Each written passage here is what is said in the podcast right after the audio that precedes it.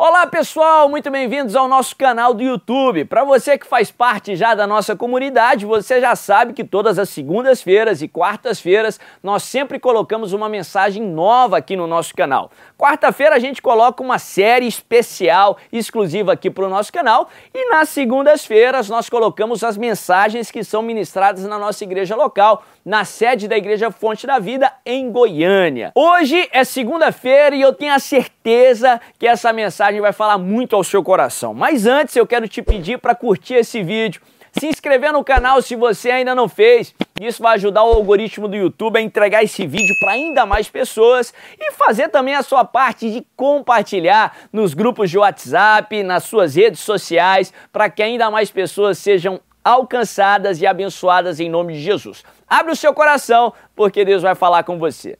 Evangelho segundo São João, no capítulo 11, as três ressurreições que Jesus realizou enquanto ele estava aqui na terra como 100% homem, como o Verbo que se fez carne, o Deus encarnado. Ele era 100% homem, mas ele era também 100% Deus, e por isso realizou tantos milagres, sinais e prodígios que apontam aí para o fato que ele é Deus, para a sua divindade. E a Bíblia, os quatro evangelhos nos mostram que Jesus realizou três ressurreições algo que só o Messias poderia fazer, o ungido, aquele que foi predito, prenunciado, profetizado pelos profetas. E a Bíblia fala que Jesus, ele realiza o milagre da ressurreição de Lázaro, que estava morto já havia quatro dias. Ele ressuscita também o filho da viúva de Naim, nós vamos estudar mais para frente aí, noutra quarta-feira. Era o filho daquela viúva que já estava morto, e ele estava sendo levado para o seu, seu velório ali, para o seu enterro. E a Bíblia fala que Jesus também, ele ressuscita a filha de Jairo, que era um patrono da sinagoga lá de Cafarnaum. E a Bíblia fala que Jesus chega logo após a sua morte. Três ressurreições distintas que muito tem a nos ensinar. Ele ressuscita o filho da a, a filha de Jairo, quando ela tinha acabado de morrer. Ele ressuscita o filho da viúva de Naim, quando ele estava indo para ser enterrado. E ele ressuscita Lázaro depois de quatro dias que ele já estava morto. Ele traz uma transformação tão radical quanto da morte para a vida. A noite se fez dia algo que o ser humano não pode fazer, algo que só Deus pode fazer. João capítulo 11, a partir do verso 1, a Bíblia diz assim: Havia um homem chamado Lázaro, ele era de Betânia, do povoado de Maria e de sua irmã Marta. E aconteceu que Lázaro ficou doente. Maria, sua irmã, era a mesma que derramara perfume sobre o Senhor e lhe enxugara os pés com os cabelos. Então as irmãs de Lázaro mandaram dizer a Jesus: Senhor, aquele a quem amas está doente. Ao ouvir isso, Jesus disse: Essa doença não acabará em morte, é para a glória de Deus, para que o Filho de Deus seja glorificado por meio dela. Aqui você, eu vou, vou falar isso da, daqui a pouquinho, no final da palavra, se, der, se der tempo hoje. Mas aqui Jesus nos ensina o que fazer quando recebermos uma notícia ruim. Ele recebe a notícia da morte de Lázaro, ele não nega o problema, mas ele declara a promessa de Deus. Ele fica sabendo ali que Lázaro estava enfermo, uma enfermidade terminal, extremamente grave, que resultou ali na sua morte, e ainda assim contra a esperança, contra o que era humanamente ali, o que fazia sentido, ele declara, ele diz: essa enfermidade não acabará em morte, mas é para a glória do Filho de Deus, para que a glória do Filho de Deus seja manifesta. Quando você receber uma notícia difícil, quando você perceber que tem desafios sobre a sua frente, não nega o problema, mas declare uma palavra de vitória sobre a situação, declare uma uma palavra de ressurreição. Diga: esse problema não vai ser meu fim, mas é para que a glória de Deus se manifeste na minha vida. Essa enfermidade não será o meu fim, mas é para que a glória de Deus resplandeça através da minha vida. Esse problema não vai acabar com a minha família, não será o fim do meu casamento, mas é para que a glória de Deus seja manifestada através de nós. Declare a palavra. Não fique inerte ali diante daquela notícia, não seja passivo, mas devolva com a palavra de Deus, responda declarando as promessas do Senhor. Continua lendo, verso 5. Jesus amava Marta, a irmã dela, e Lázaro. No entanto, quando ouviu falar que Lázaro estava doente, ficou mais dois dias onde estava. Depois disse aos seus discípulos: Vamos voltar para a Judéia.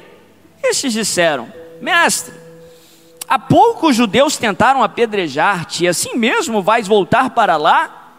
Jesus respondeu: O dia não tem doze horas?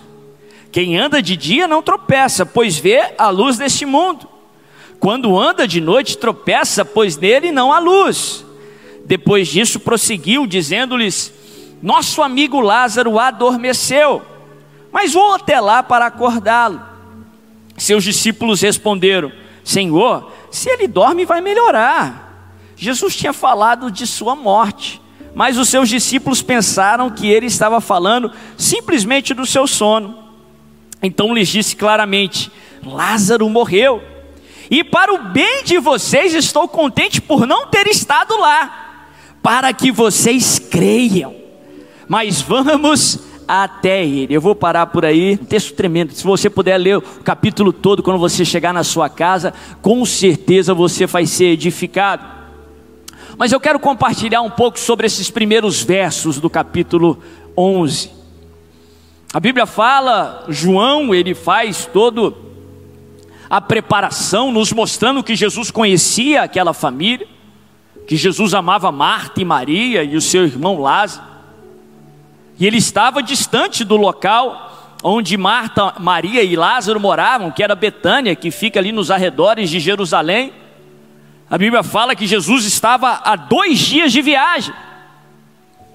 E Marta e Maria, quando percebem ali a enfermidade do seu irmão Lázaro, a gravidade da situação, elas nos dão uma lição do que nós devemos fazer quando o problema bate na nossa porta. Quando elas tomam ciência da gravidade da enfermidade, elas vão buscar auxílio em Jesus. Elas enviam, o Espírito Santo ainda não tinha sido enviado, Jesus ainda estava aqui é, sem, encarnado, 100% homem, com as limitações aqui de movimento do ser humano, apesar de ser 100% Deus. A maneira deles chegarem até Jesus era através de um mensageiro. Então eles, elas enviam um mensageiro até Jesus e diz: Lázaro, o teu amigo, aquele a quem amas, está terrivelmente enfermo precisando do seu auxílio. Ah, meu irmão, que você possa aprender essa lição com Marta e Maria. Quando o problema bater na sua porta, que a sua primeira opção seja a melhor opção. Que a sua primeira opção seja buscar auxílio no nosso Senhor e Salvador Jesus Cristo, aquele que jamais perdeu uma batalha, aquele que nunca falhou no passado, não falha no presente e jamais falhará no futuro. Importante frisar isso, que tem muita gente que só vem a perceber que Jesus é a melhor opção quando ele se torna a última opção. Não perca tempo, não perca força, que você possa buscar o Senhor como o primeiro recurso, como o teu auxílio, como a sua melhor opção. A Bíblia fala que eles vão até Jesus. Jesus escuta o clamor. Jesus responde o clamor. Você pode perceber isso em todas as situações nos quatro evangelhos. Todos aqueles que chegaram até Jesus com um clamor, eles obtiveram uma resposta. É antibíblico alguém chegar até Jesus com um clamor e não ter a resposta. Muita gente diz não ter recebido uma resposta. O que na verdade aconteceu é que muitas vezes a resposta não é aquela que eles queriam, mas sempre recebem uma resposta. É antibíblico você chegar até Deus com um clamor e não receber uma resposta. Eu vou falar de novo: se você chegou aqui com um clamor, Deus vai derramar dos céus a sua resposta em nome de Jesus. A Bíblia fala que Jesus ele recebe a notícia, ele era o Deus encarnado, ele era 100% homem, mas ele também era Deus. Ele sabia toda a distância, ele sabia que eram dois dias de viagem. E ainda assim a Bíblia fala, João é bem claro em nos mostrar ali, que ele fica mais dois dias aonde ele estava. Quando ele finalmente vai sair de onde ele estava, ali no norte da Galiléia, ele chega lá em Betânia, mas quando ele chega, humanamente falando, já era tarde demais. Lázaro já tinha morrido, já havia quatro dias. O cheiro já estava forte. A ponto que Marta lá na frente, quando Jesus vai lá até a gruta, até a tumba onde Lázaro estava ali enterrado, ele pede para tirar a pedra. Marta fala: Não faz isso, Senhor, porque ele já está cheirando mal. Já fazem quatro dias.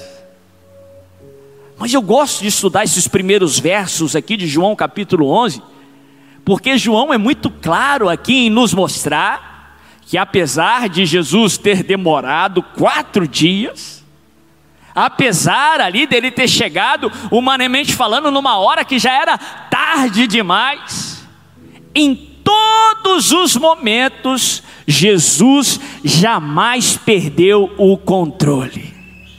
Em todos os momentos, Jesus jamais perdeu o controle. E se você percebeu aqui nos primeiros versos da história, que Jesus, enquanto ele falava ali com os discípulos, ele tinha um plano muito bem detalhado para aquela situação. Ele recebe a notícia que Lázaro estava enfermo. Ninguém contou para ele que no meio do caminho Lázaro tinha morrido, mas ele sabia porque ele não era só homem, ele também era Deus. E a Bíblia fala que os olhos de Deus estão em todos os lugares. Ninguém tinha falado para ele, mas ele já sabia. A Bíblia fala que no meio ali daqueles, quando ele decide sair de onde ele estava, ele avisa os discípulos, ele diz: Vamos voltar para a Judéia, vamos lá para Betânia porque Lázaro adormeceu. Aí os discípulos, sem entender nada dos planos, do propósito do Senhor, os apóstolos do Cordeiro não entendiam naquele tempo, quanto mais nós nos dias de hoje. Eles começam a falar, mas Senhor, da última vez que o Senhor esteve ali na região, estavam tentando te apedrejar. Se o Senhor for lá, eles vão dar fim aí no teu ministério.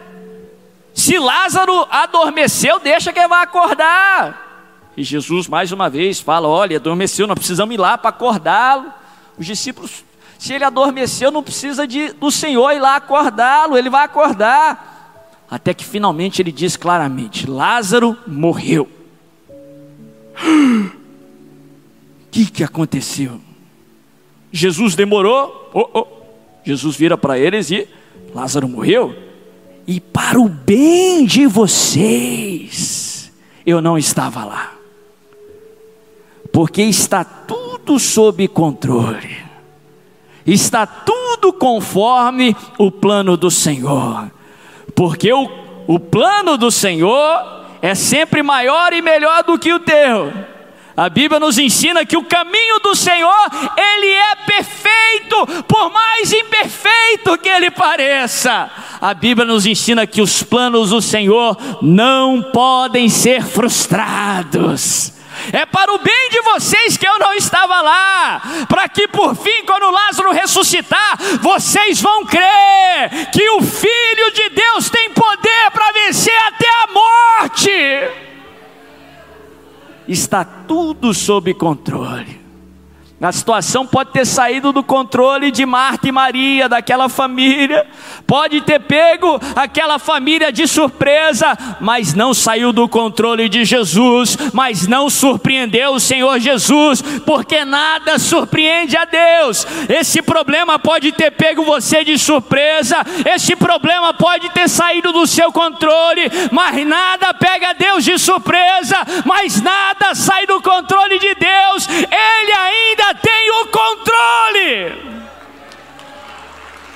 está tudo conforme o plano do Senhor. Está tudo conforme o plano do Senhor. E se você ver no decorrer da história, Marta e Maria não precisaram fazer muita coisa para ressuscitar Lázaro.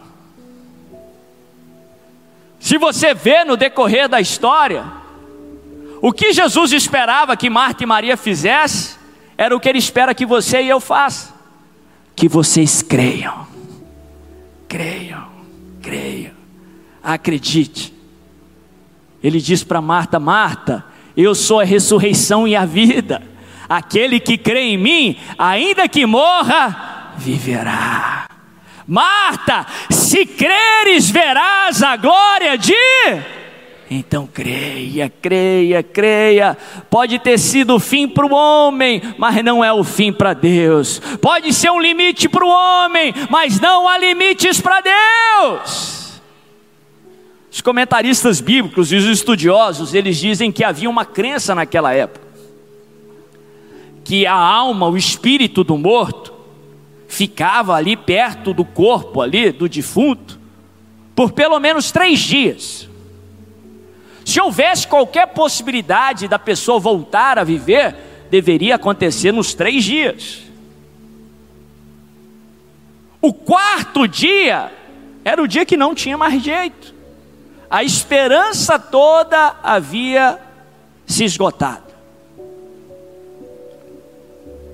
Jesus, de propósito, planejou chegar lá no quarto dia, quando a esperança humana havia sido esgotada, para ensinar para Marta e Maria, para os seus discípulos, para todos nós, que apesar da esperança humana ter se esgotado, o nosso Deus é o Deus de toda a esperança, Ele é a nossa única esperança para todo tempo até diante da morte.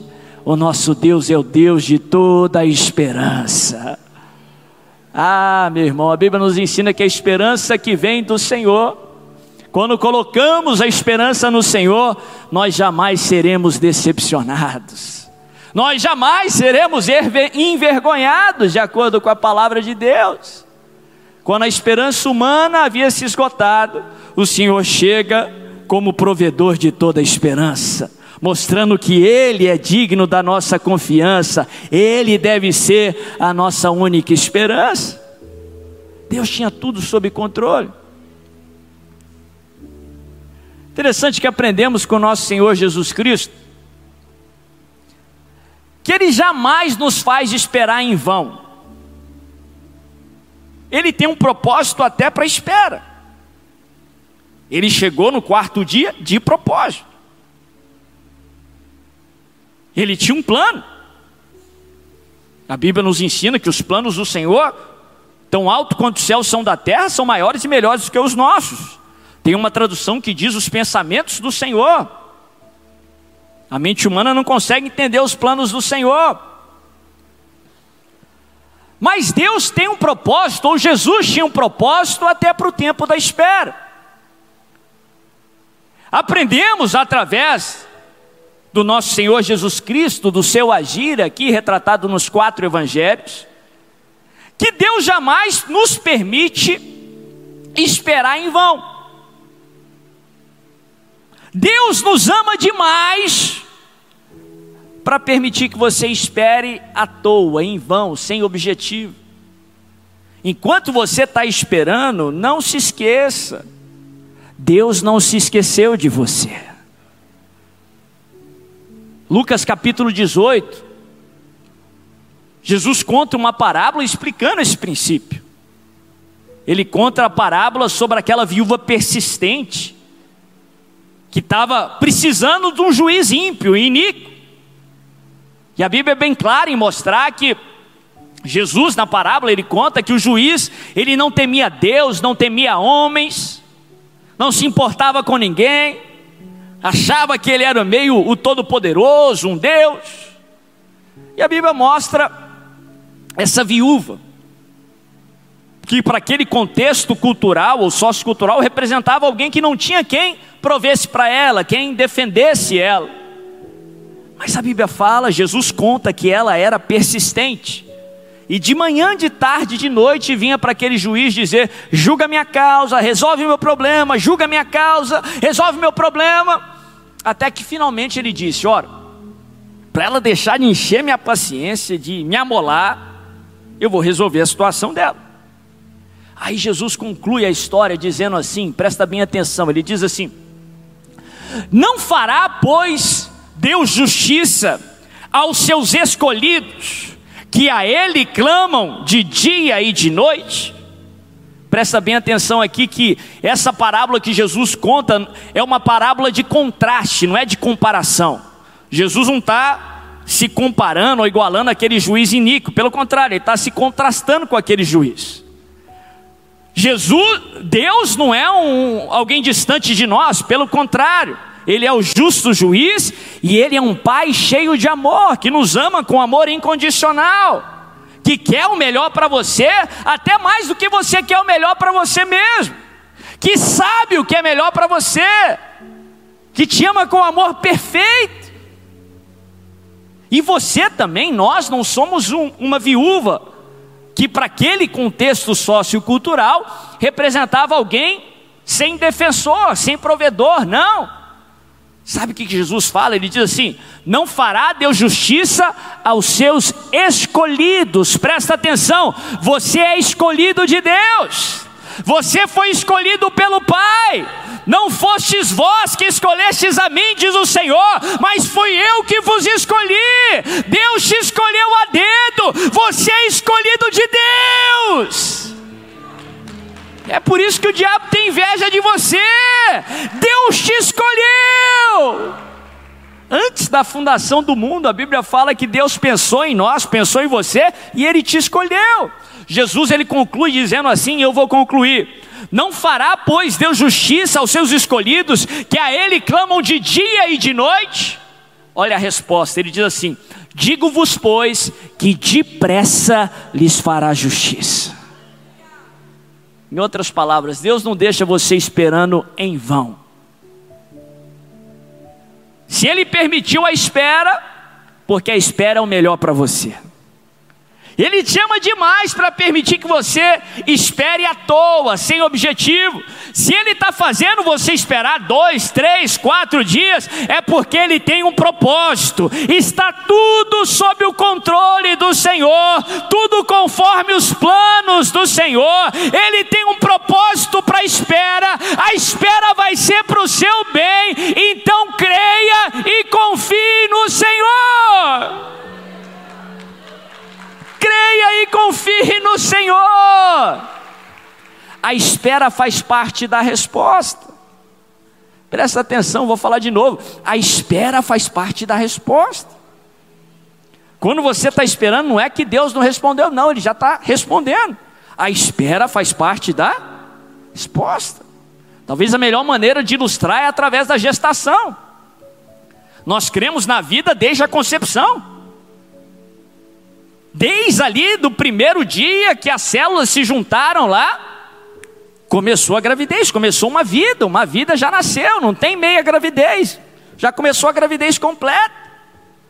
O milagre já aconteceu, só que precisa de nove meses de gestação. Não? Que é algo ruim, Deus está preparando ali o bebê, Deus está fazendo crescer, multiplicar as células, Deus está preparando a mãe, o corpo da mãe, para ser a mãe da criança. Deus está preparando você para receber o bebê, para receber a bênção. Não é que Deus não fez, Deus já fez. Talvez você não está vendo nada, mas só porque você não está vendo, não significa que Deus não está fazendo. Só porque você não está vendo, não significa que Deus não fez. Ele está trabalhando nos bastidores, Ele está trabalhando dentro de você. O milagre já aconteceu. A espera faz parte da resposta. Agora confia no Senhor, creia, creia que aquele que prometeu, Ele é poderoso para cumprir que aquele que prometeu, ele é fiel para cumprir. Creia, porque se você crer, você vai ver a glória de Deus.